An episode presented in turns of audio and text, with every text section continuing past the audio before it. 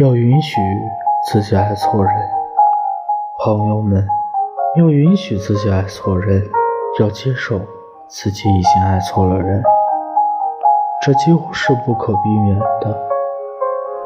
我认识一个从小到大把自己的人生把捏得万分准确的女孩，她的人生被认为是自己必须像自己考了一百四十五分的数学试卷一样。真的受不了去自由恋爱，然后被分手之类。他很早就决定要相亲，甚至连相亲失败都不太受得了，四处打听，想办法，挣着活，想申请藤校的 offer。这是不受伤的人生，可也完全不是我想要的。我也曾经为爱错了人，痛苦万分。我们俩之间有可贵的。罕见的、真正的相互欣赏和吸引，但除此之外，没有任何一项可以支撑我们如正常情侣般相处。我曾经跟错误的他尝试过在一起，我知道我们对于彼此都只是漫长人生里最终会被翻过去的篇章。我当时脑袋里清晰的出现一句：人要非常勇敢，才能主动说出再见。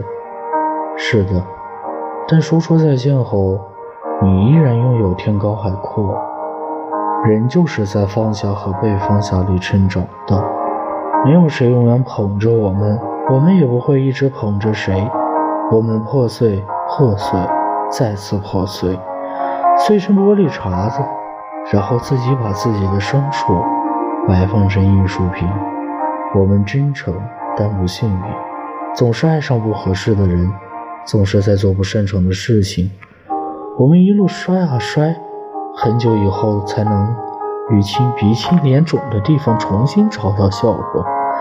我们曾任由自己的年轻跟世界对立，我们就这样笨拙的长大。没关系，我们一路都在犯错，一路都在被丢弃。可这也是我们现在如此强大的原因。而且，我现在相信。爱情会奖励一直很努力寻找他的人，要允许自己爱错人。